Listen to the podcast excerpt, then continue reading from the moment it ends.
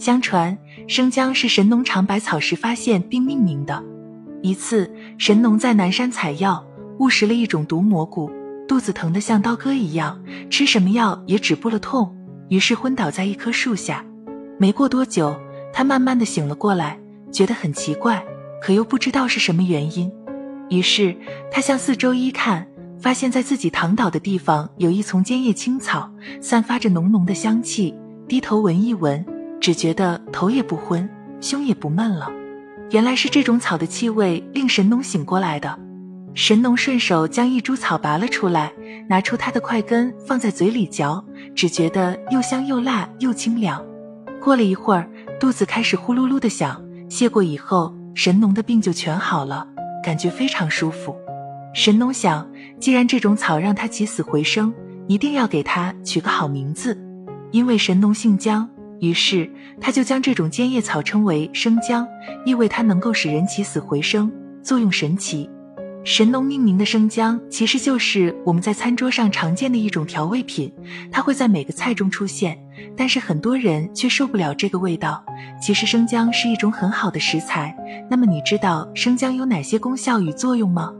在中医认为，生姜味辛，性温，入肺、胃、脾经，有发表散寒。温中止呕、温肺止咳、和中解毒之功，适用于风寒感冒、胃寒呕吐、肺寒咳嗽等。生姜辛温走散，有发汗散风、散寒解表之功。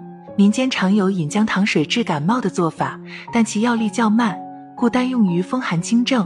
但本品有良好的温中散寒、降逆止呕作用，有呕加圣药之称，适用于多种呕吐。虽然生姜的好处有很多。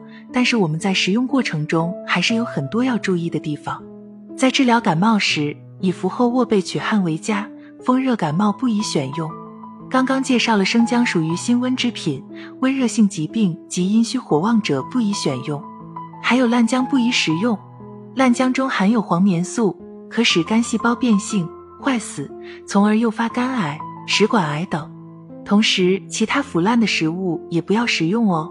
我们在家中要注意家中的食物，在其新鲜未腐败的时候及时食用为最佳。有些人吃姜喜欢削皮，这样做不能发挥姜的整体功效。先将洗干净后即可切丝分片。有句话说：“冬吃萝卜，夏吃姜。”吃生姜并非多多益善。